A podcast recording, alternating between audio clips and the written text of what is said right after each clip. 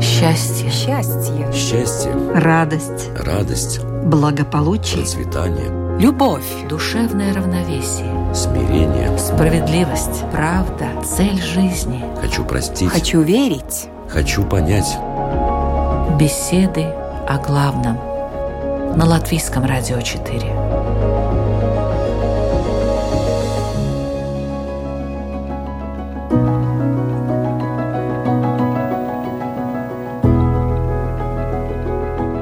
В эфире программа «Беседы о главном» в студии Латвийского радио 4 Людмила Вавинска. Здравствуйте. Мы приходим в этот мир беспомощными существами, без возможности обеспечить себя самым необходимым, без возможности говорить и мыслить. Такая вот табула раса. И тем более мы не знаем и не понимаем нашего предназначения. В процессе жизни у нас появляются разные цели, смыслы, устремления, желания, мечты. И в какой-то момент перед нами встает дилемма – посвятить свою жизнь другим во многих смыслах этого слова или посвятить ее себе – и что интересно, большинство выбирают других, хотя на самом деле все, что они делают, это для себя. Вот такая лента Мёбиуса с одной стороной, которая, как нам кажется, периодически меняется на другую, хотя на самом деле нет. Так действительно ли нам никогда не понять своего предназначения? И если все-таки рискнуть, то как выбрать из этих двух вариантов?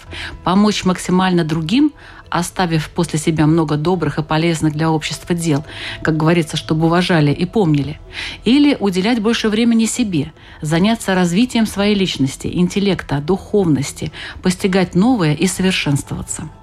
В этой теме сегодня в беседах о главном будут разбираться последователь учения Випасана Павел Охременко. Добрый день. Здравствуйте, дорогие слушатели. И Рабин Исраиль Айзеншарф. Добрый день. Добрый день. Мы приходим в этот мир, чтобы посвятить себя другим или себе. Вот такая тема, и мы начинаем наш разговор.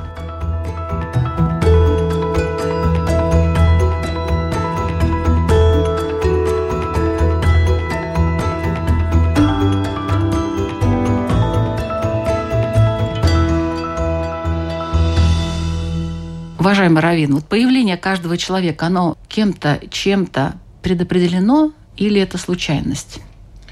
Нет, случайности с еврейской точки зрения вообще не существует. Но дело в том, что в этом предопределении есть свободная воля самого предопределяемого. Каким образом? Будет, с еврейской точки зрения, естественно, будет так, как задумал Бог. Но в этой картине мира или спектакле кому как больше нравится, человек выбирает свою роль. Вот это и есть его свобода выбора. И он уже действует в рамках этой роли. Если в пределах выбора ролей он продвигается к более тонким, гуманным, разумным и так далее, это прогресс, и это то, чего с еврейской точки зрения ждет от нас Бог, как от младших партнеров в деле поддержания этого мира. Если же он выбирает роль негативную, палаческую, подлую, то, ну, соответственно, будет все равно так, как будет, но его место на этой картине будет внизу. А, в Випасане что говорится о том, как приходит человек в этот мир? Есть ли какие-то предопределяющие моменты этому? Здесь э, работает закон кармы, и это тоже предопределение. То есть каждый приходит с тем, что он оставил до этого после себя. То есть это постоянный процесс перерождения, процесс проживания, учения, но в то же время с перспективы Випассана всегда есть возможность для того, чтобы выйти из этого колеса перерождения. Это и есть освобождение, это и есть просветление, это тот момент, когда эти законы перестают действовать на нас, когда мы имеем полную свободу идти от сердца и на нас не влияют больше внешние обстоятельства. Ну, наверное, до этого далеко обычно человеку, до выхода из колеса сансары. Здесь это больше про вектор, это больше про то, что есть эта возможность у каждого, и кто куда смотрит, он дальше выбирает уже сам. Можно идти маленькими шажками, что в жизни каждого и происходит, но тем не менее, если ты видишь перспективу, направление, куда ты идешь, то чаще всего это тебе дает дополнительную энергию, силы, веру, энтузиазм, вдохновение. Ну вот, кстати, о цели. Почему человек изначально не знает э, цели своего существования? Это было бы проще, мне кажется. А, Может быть, но мир готовых ответов предполагает меньше свободы воли, соответственно, меньше ответственности, меньше заслуг и не предполагает интеллектуальной, эмоциональной активности. А сам процесс поиска э, смысла обладает самодостаточной ценностью. И если бы мы получали все ответы на все вопросы заранее в готовом виде, то в каком-то смысле мы бы превратились в биороботов. Ну, это понятно. Но, с другой стороны, некоторые люди, например, считают, вот я родился в такой-то семье, значит, предопределено, что я буду, вот, не знаю, богатым, например. Э, Есть такое, это степень вероятности, это ресурс и это возможности. Вопрос, как человек относится к этому ресурсу. Если же его, я говорю в крайних случаях, если, например, его богатство не прельщает в материальном смысле, то он выбирает для себя путь духовного служения, каким бы он его ни видел. Или службы в армии, например. Ну да, допустим, у человека там все предки были военными. Да. Да. И тогда он выбирает для себя, он оценивает этот ресурс как положительный и пытается его использовать. Если же он его оценивает как отрицательный, он от него уходит. И это опять же поиск путей к себе, к истинному, сущностному, настоящему «я», которое выше социальных ролей, статусных и так далее, даже конфессиональных и культурологических. Випасани как считают? Действительно ли семья настолько может повлиять на цель человека, что предопределить его жизнь? Это предустановки, которые у нас есть. Это то же самое, как воспитание или то, что дано нам в первые годы жизни. Оно достаточно сильно влияет на нас. Но это не означает, что мы теперь будем такими и до конца.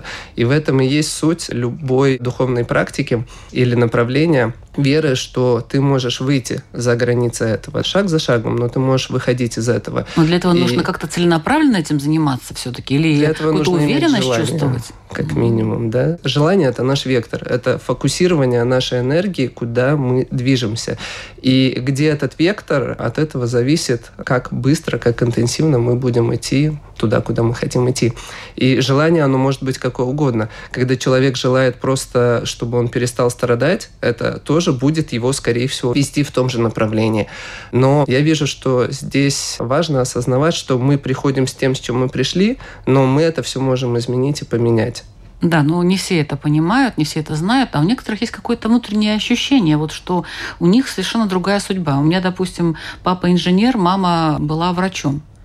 Я не стала ни инженером, ни врачом, при том, что мои творческие способности они просто не замечали, потому что они считали, что это какая-то ерунда, это вообще не важно. Вот э, инженерное дело, это понятно. Врачевание, это тоже понятно. А вот это писанина, что-то там писать, сочинять, ну это просто баловство. Но реально-то так получилось, что Ну, все-таки я пошла туда. И вам дало, возможно, это силу. То есть то, что они не видели это, а вы внутри чувствовали, то есть интуитивно вы понимали это, что вот это инженерство не мое, да, у меня свой путь. И встречая это сопротивление с родителями, это как спортзал. То есть мы настолько прокачиваемся, мы Но здесь это вам так, генерируем это вы, может быть, силу. прокачивались, а я так э, даже, честно Но говоря, вы сейчас здесь. Меня просто понесло в ту сторону, понимаете, судьба как-то меня повернула туда. Это просто стечение каких-то очень странных для меня и неожиданных обстоятельств, которые меня к этому привели. Я и не собиралась, собственно говоря, я и училась-то вообще-то на математика, потому что папа инженер. Врачом я быть не хотела в принципе. Но Однако ж я перешла сюда. Это что такое, уважаемый Равин? Это называется голос Бога, который звучит из собственной души. Потому что с еврейской точки зрения Бог вдохнул свою душу в человека. Это не пассивное действие. Вот один выдохнул, а другой поймал дыхание. Это активное действие. И тот, кто воспринимает божественное вдохновение вот именно таким образом, он сознательно и осмысленно относится к своей жизни и к ее задачам даже на разных этапах. И тогда человек, прислушиваясь к голосу своей души, ищет, где он может себя реализовать, раскрыть свой потенциал наиболее гармоничным, успешным образом. И там, где это происходит, мы видим реализацию личности в наиболее гармоничной, полной степени. И тогда получается, что задача человека на Земле – это поиск путей, где он может стать разумеется, не Бога равным, но сыном Бога или дочерью Бога по потому что каждый из нас – это сын Бога и дочь Бога с точки зрения этой души. Когда мы друг друга видим таким образом и себя осознаем таким образом, то это ощущение обязывает. Оно обязывает воздержаться от негатива и обязывает двигаться к позитиву, имея перед глазами пример первоисточника – Бога, который ведет душу, у евреев тоже есть понятие реинкарнации кармы, ведет от рождения к рождению с тем, чтобы в поиске себя помогать миру и, помогая миру, обретать себя.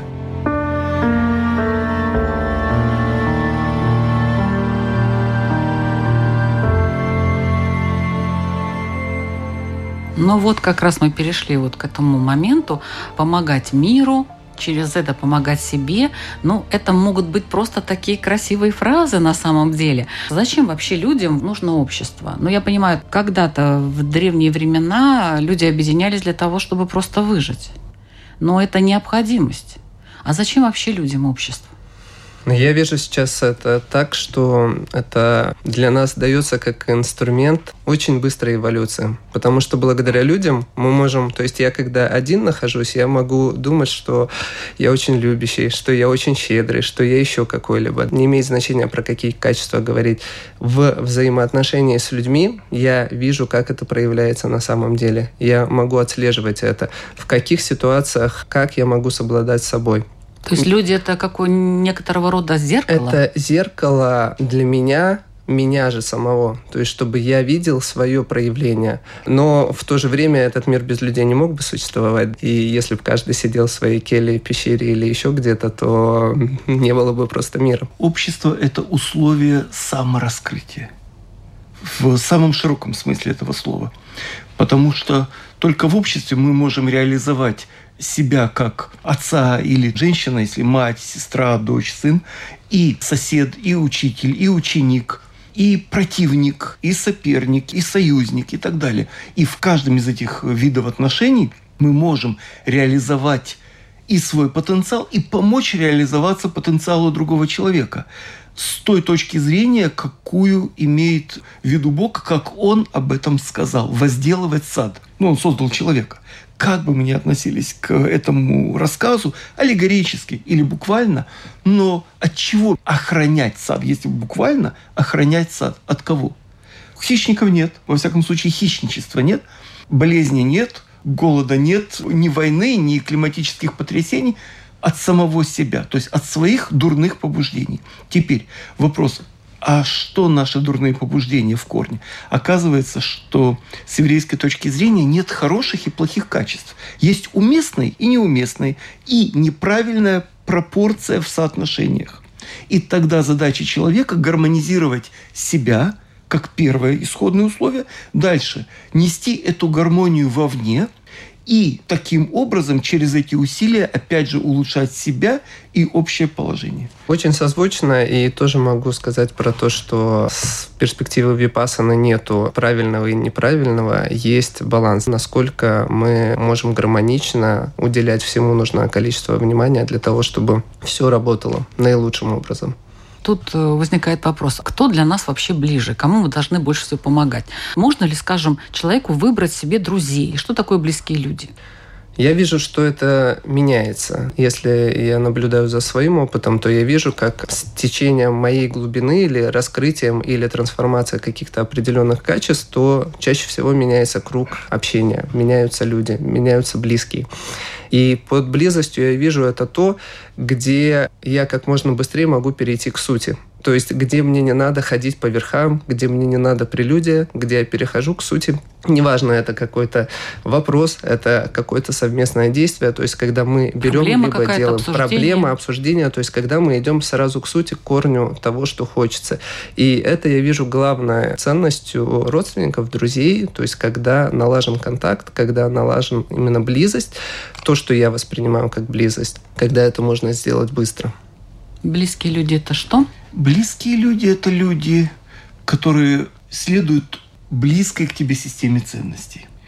И если мы всех людей назовем близкими, то тогда исчезнет само понятие близости, а кто же тогда не близкий? Близкие – это те, кто, скажем так, не исповедует, придерживается близкой системы, родственной нам системы ценностей. Это не обязательно конфессионально близкая система, это не обязательно этнически близкая система. Уже что человек считает для себя критически значимым, то он находит таких, то, что называется, родственные души. Вот это и есть близкие. Естественно, что есть обязанности вполне формальные, внешние, прекрасно, если они сочетаются с внутренними, когда мы говорим о членах семьи, родственниках и так далее, соседях. Если же нет, то вступает в силу закон обязанностей. Человек обязан столько-то внимания уделить тому, кто с тобой связан социально и так далее. Все-таки обязан. Конечно. Обязанность существует, и существует в результате ответственность. И если что-то не так, и заслуга, если все происходит гармонично. И совсем не обязательно, чтобы искать единомышленников, чтобы им помогать. Есть нуждающиеся в помощи, которые единомышленниками не являются, но заслуживают нашего внимания. Близкие – это близкие. Близким все, остальным – норму. Ну, об этом мы еще поговорим, что там за норма такая. А я хочу напомнить, что вы слушаете программу «Беседы о главном». Сегодня мы говорим о том, что мы приходим в этот мир и для чего? Чтобы посвятить себя другим или все-таки себе? По-моему, очень актуально. И эту тему обсуждают Равин Исраиль Айзеншарф и последователь учения Випассана Павел Охременко.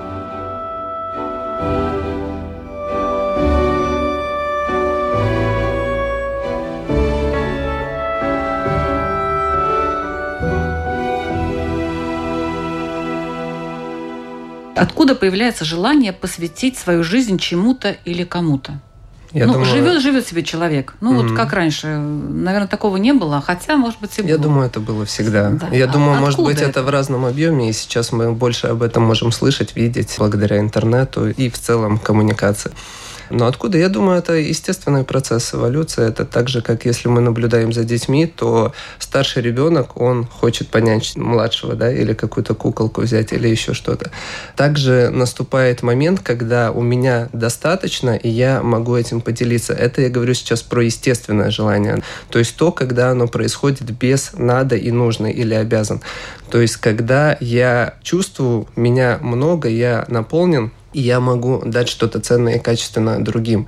И также это можно использовать служение как таковое, использовать как инструмент, как инструмент развития, потому что служение – это один из лучших способов растворить или снизить немножко свое эго, где все для себя. Если у человека такой этап в жизни, когда он все себе хочет, себе, себе, себе, но увидеть, что через отдавание мы можем получить намного больше иногда, чем через пытаться взять. Ну, все-таки интересно произнес Павел такую фразу.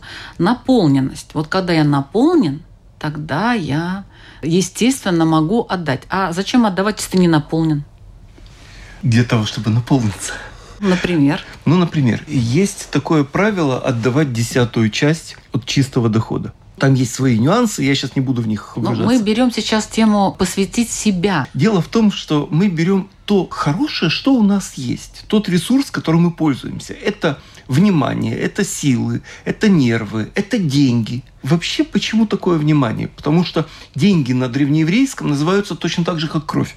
И таким образом наши деньги – это наша энергия, это наш ресурс, экстраполированный вне нас. Хорошо, откупился. Откупился? Нет, не откупился. А как? А дело в том, что просто отдать недостаточно. Нужно отдать лучше, отдать с радостью, отдать интеллигентно. А если не хочется? Тем более нужно. Потому что если человек хочет отдавать и отдает, у него одна заслуга. А если он не хочет отдавать и отдает, его заслуга намного больше. Но тогда он не знает, сколько ему отдать, и потом он переживает, Но. у него нервов много там на это уходит. 10 процентов от чистого дохода. Дело в том, что обладание – это божественная категория. А отдавать на иврите – это любить. Вот по первому значению любить – это отдавать. То есть отдавать с радостью, отдавать бескорыстно, отдавать без расчета на взаимность. Будет хорошо, нет, не надо. Но отдавать и любить – это одно и то же. И поэтому уподобиться Богу, который сказал «Я свят, будьте и вы святы», можно и в обладании, и в отдаче части того, что имеешь. Неважно, это не обязательно деньги. Это десятая часть ресурса нерва, внимания, времени. А, то есть десятая часть не только денег? Нет, нет, не только.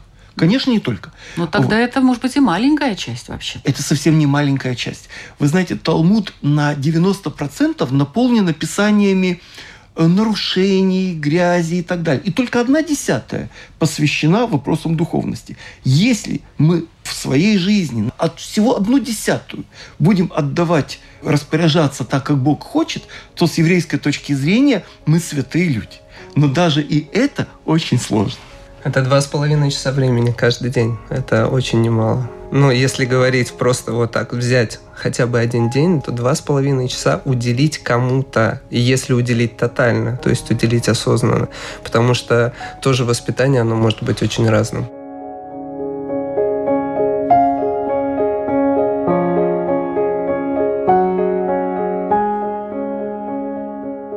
Я вот расскажу вам такую историю. Одна женщина, у нее было трое детей, дети выросли, у этих детей уже внуки, она уже пожилая, у нее уже разные там болезни, сердце больное и так далее.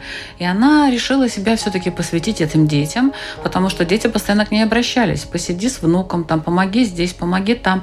И она, несмотря на все свои болезни, ходила к ним и, превознемогая себя, помогала им. И в результате в какой-то момент произошло так, что, в общем-то, все. Сердце не выдержало, и она умерла.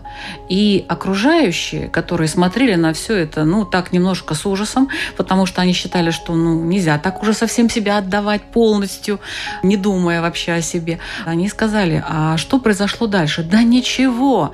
Эти ее дети прекрасно себя потом чувствовали и как-то обходились без нее. То есть реально вот это посвящение себя кому-то, без остатка, может быть, я сейчас как бы утрирую и усиливаю этот момент, а, оно может быть губительным для человека. И иной раз я к тому все веду, что надо бы думать и о себе, потому что иначе, вы думаете, без вас не обойдутся, как говорят некоторые, вот таких э, необходимых полное кладбище. Здесь я с вами согласен, что надо думать о себе, и это важно. Всему важно уделять время. Нет ничего не важного. Но качество любви, качество того, что я могу дать другому, зависит напрямую от того, насколько я закрыл все свои базовые потребности. И это про сон, это про активность, это про мою какую-то духовную пищу, неважно какая она у меня, чтение, медитация или еще что-то. Это про общение, то есть у каждого целый свой список того, что базово ему необходимо для того, чтобы чувствовать себя наполненным. Знать эту базу И- надо, да? Знать эту базу – это очень важно. И как ее знать? Ну, к сожалению, нам не дали инструкции сразу, да? Было бы очень Поэтому удобно. эта программа у нас Поэтому звучит. Сейчас мы процесс. об этом и поговорим.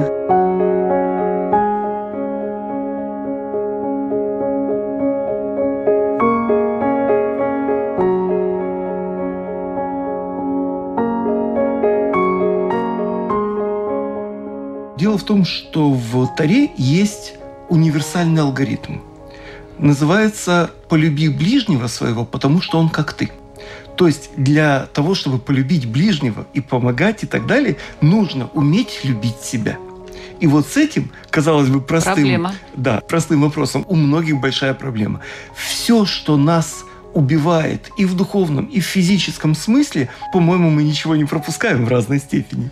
И поэтому научиться любить себя, уважать себя, заботиться о себе – это условие помощи миру. Потому что тот, кто зачеркивает себя как личности, свои базовые и не только базовые потребности, чем он может помочь другим? Он э, нищий, по сути. И ждать от него помощи ну, не, приходится. Когда все-таки человек должен задумываться о себе? Когда? С момента, когда он начинает видеть себя со стороны. То есть это время, когда он начинает говорить с осознанием себя как личности. Это очень рано. И чем раньше оно будет отмечено родителями, учителями и так далее, тем выше вероятность, что этот человек будет осознаннее себя вести во взрослом состоянии. И поэтому, когда ребенок начинает говорить, его начинают обучать и начинают обучать с трактатов, касающихся нанесения вреда. То есть, что не делать плохого, а потом уже что делать хорошего. Это база, что не делать плохого, а цель, что делать хорошего. Не делать плохого кому? Окружающим себе, начиная с себя. И когда человек начинает понимать, что ему вредит, это условие того, что он поймет, что вредит другому. И тогда можно начинать раскручивать, развивать этот алгоритм сознания. Не делать другому того, что не хочешь, чтобы делали тебе. Это база. Дальше. Полюбить ближнего своего, потому что он как ты. Оказывается, что нас разделяет практически все, кроме происхождения нашей души лично от Бога. Какую историю наша душа проживает в рождениях, это история души каждого но это тоже может быть условием для э, дальнейшего роста. Да, да, да, во многом очень. И Вижу, что большая ценность есть в том, чтобы в общении с людьми, с которыми сложно. То есть, если говорить про практическую часть, потому что там, где сложно, чаще всего там есть большой потенциал для себя. И там я могу раскрыть свои качества. И это может быть не только в контакте с людьми, конкретными. Это может быть в сфере работы, в сфере образования. То есть там, где есть большое сопротивление, чаще всего из-за определенного страха или еще чего-то, оно не позволяет этому процессу расшириться, раскрыться. Ну а как же вот говорят, что если ты идешь и у тебя все получается, значит это твой путь? Это тоже факт. Но тут вопрос широты, диапазона, где мы раскрываем себя. То есть мы можем идти по течению, это факт. И это может выстраиваться плавно, хорошо, дорога. Но, тем не менее, если мы знаем, что вот есть у меня сосед, который меня реально бесит постоянно, и я не хочу туда просто даже смотреть по какой-то причине, и я иду по своей прокатанной дорожке, мне там хорошо, мне там комфортно. Я говорю про такие случаи. То есть, когда я сам могу осознавать, что, окей, здесь что-то не так, здесь что-то у меня не работает, здесь почему-то у меня появляется гнев, злость или еще какие-то другие чувства. Или вот именно этому человеку я не хочу давать что-то. То есть это тоже про отдавание. И этот это, очень... по-моему, как раз про себя, про самосовершенствование, про развитие личности. Это как раз не отдавание, мне так кажется. Но если вы, Людмила, посмотрите, оно одно без другого вообще не может работать. Это об одном. Это как отдать кусок хлеба другому, но если я его отдам, а внутри мне жалко отдавать, хотя внешне я отдаю, потому что мне сказали, что так надо, то в этом смысла вообще никакого ну, не почему? будет. Равин сказал, что За исключением, если, у тебя будет... если я не осознаю этого. То есть, если я осознаю, что я отдаю без любви, и я привлеку к этому вниманию, и в следующий раз для себя решу так, а как я могу сделать, чтобы отдать это, чтобы чувствовать другие? Признание объективности этого мира в его многообразии предполагает приоритет действия с еврейской точки зрения. И если мы, любя убьем незаслуживающего смерти, то это преступление. Если же мы, ненавидя человека, которому мы понимаем, что ну, наши чувства чрезмерные, и вообще при чем тут наши чувства, мы ему поможем, если он заслуживает помощи, хотя эмоционально мы можем испытывать другие потрясения, испытания такие, но мы ему поможем, то это будет помощь, объективно. Поэтому даже ненавидя помочь, это большое дело, наверное, даже больше. Потому что если хочешь, любишь и помогаешь, это одна история. Если ты понимаешь, что человек, ну, не любишь ты его, так бывает. Но преодолеваешь свои чувства и помогаешь, понимаешь, что это правильно – то тогда заслуга наша выше. Это условие того, что нам нужно гораздо меньше камер наблюдения, полиции, свидетелей и всего юридического аппарата. Потому что в таком случае начинает работать внутренний цензор, который называется совесть.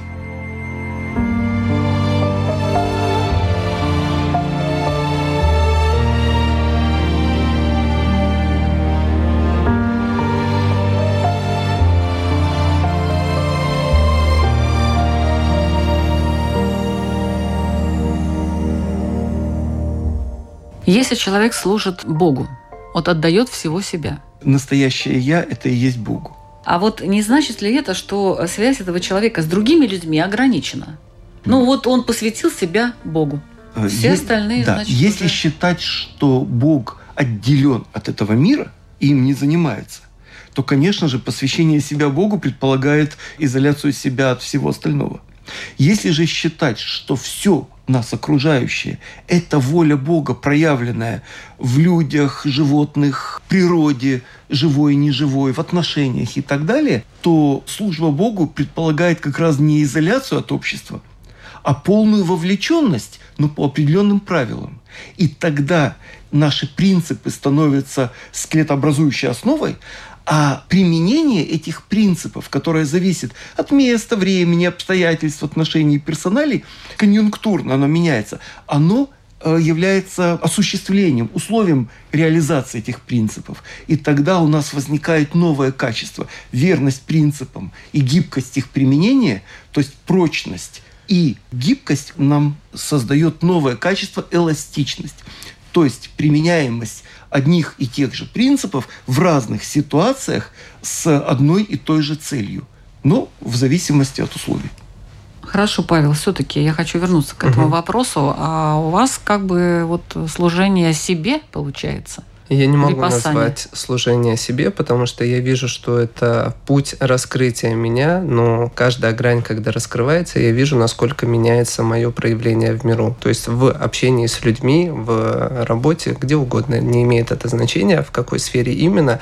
Суть, что это же периодическое взаимодействие. То есть, если я не ушел в пещеру, если я не нахожусь э, в пещере всю свою оставшуюся жизнь, хотя я здесь согласен с Равином, что здесь тоже является служение все равно миру, и мир свое от этого получит. Конкретные люди, возможно, не получат, но у каждого здесь роль своя. И я вижу, что одно другому не то чтобы не мешает, а это процесс повышения эффективности, наверное, служения, повышения качества. И то, что сейчас я могу передать другому, моему другу или близкому, оно выше, чем оно было бы когда-то.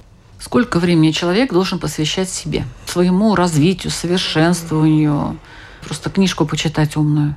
Я думаю, здесь это очень индивидуально в зависимости от э, базовых возможностей человека, от того, что он делает, от состава семьи. То есть одна работа, трое детей или сколько. Ну, то есть у кого трое детей он не сможет, да, у вот каждого посвящать? Он не сможет столько посвящать, сколько тот, у которого всего достаточно, ему не нужно работать. Да? А вот И давайте все-таки дадим какую-то вот... И э, я вижу, что здесь у каждого... Размер. У каждого есть этот свой минимум. Да? Этот минимум, я вижу все-таки, что каждый сам как инструктор инструкцию себе должен найти. То есть в моем случае это минимум полчаса с утра, это минимум для того, чтобы перед тем, как я начинаю делать хоть какие-то действия. И точно так же перед сном для того, чтобы осознать весь день, увидеть все прожитое за сегодня и отметить для себя то, где было гармонично и то, где было менее гармонично, возможно, так могу сказать. В то же время я вижу, насколько это меняется, если я уделяю себе несколько часов с утра. То есть я встал с рассветом, у меня есть несколько часов дополнительно, я вижу, насколько это повышает ценность меня, скажем так, в миру. Но не всегда на это есть ресурс. Но минимум, я думаю, что каждый должен для себя найти, и он должен быть это время. Потому что нагрузка у всех очень разная. Да? Есть матери, которые в таких колесах вращаются, но тем не менее... Получают тоже... несколько образований, еще ведут какие-то курсы, а есть у которых полно времени, а себе они ничего. Они это тратят желание. это просто вот, да, вот это, это главное. Желание опять же, с еврейской точки зрения, есть две максимы. Одна – мир создан для меня. Это право каждого человека. И в той мере, в какой человек это осознает как право, как обязанность, как э, пример и так далее, тем он положительнее.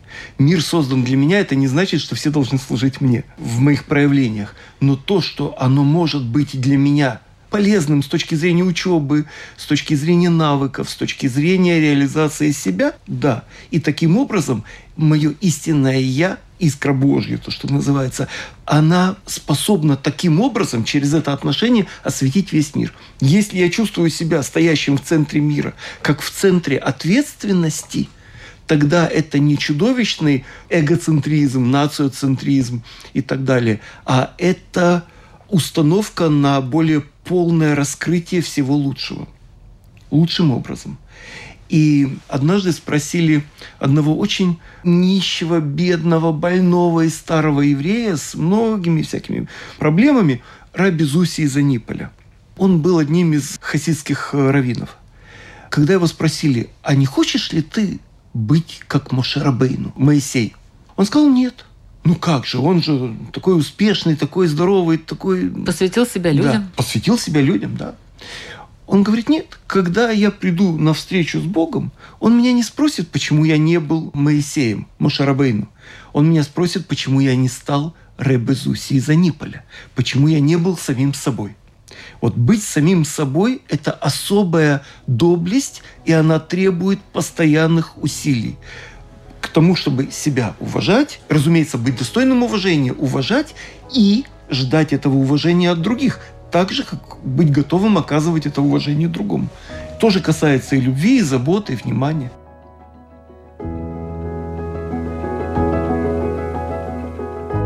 Ну, в заключение ваши вопросы, уважаемые участники. По теме, напомню я тему, о которой мы тут все время, между прочим, говорили. Мы приходим в этот мир, чтобы посвятить себя другим или себе. И вот э, свой вопрос задает последователь учения Випасана Павел Охременко. Дорогие слушатели, я приглашаю вас завтра, когда вы проснетесь, постараться увидеть свои первые мысли – о чем они, и увидеть, насколько они влияют на ваше состояние, на ваше настроение, на ваш день. Спасибо. Свой вопрос задает Равин Исраиль Айзеншаф. Я бы предложил спросить себя, чего бы я не хотел по отношению к себе из того, что я делаю другим.